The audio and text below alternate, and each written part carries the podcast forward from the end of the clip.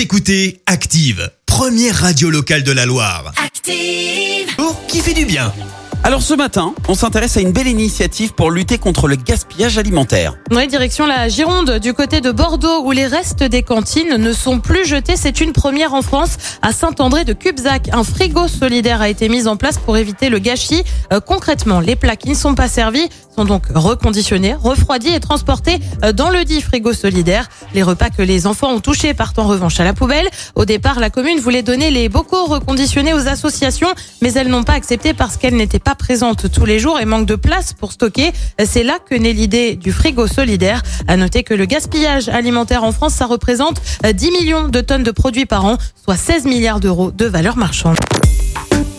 Écoutez Active en HD sur votre smartphone, dans la Loire, la Haute-Loire et partout en France, sur activeradio.com.